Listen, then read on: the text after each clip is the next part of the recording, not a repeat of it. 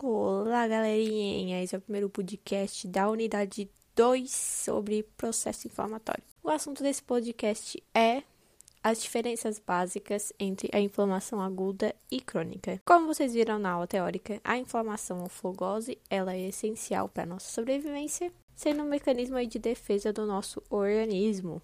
Então, a inflamação ela pode ser aguda ou crônica, e o que vai diferenciar a duração e os aspectos microscópicos. É, vamos falar primeiro das características da inflamação aguda. É, ela possui um início rápido, isso quer dizer aí minutos ou horas, e pode persistir por algumas horas ou poucos dias. O infiltrado celular, ou seja, a quantidade de material no local da inflamação, são a exudação de fluidos. O exudato do latim é, significa fluir para fora, ou seja, vai ocorrer a saída de líquidos e de proteínas plasmáticas. E a imigração de leucócitos. Muito importante, na inflamação aguda temos a predominância principalmente de neutrófilos, os leucócitos polimorfonucleares ou granulócitos. E os neutrófilos, eles vão ser os primeiros a chegar no local da inflamação e vão predominar. As lesões da inflamação aguda geralmente, repito, geralmente são leves, mas os sinais são bem proeminentes, os sinais da inflamação. Que são quais mesmos? São cinco, né, gente? Calor, rubor, edema, dor e perda de função. Então, quando a inflamação aguda ela atinge o objetivo, que é eliminar os agressores, a reação é reduzida.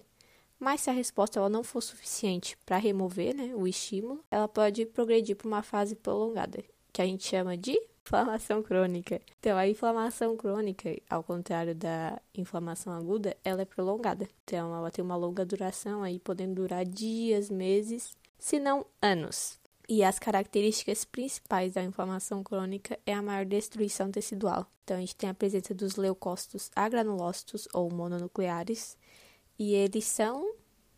Eu queria botar a musiquinha, vou botar.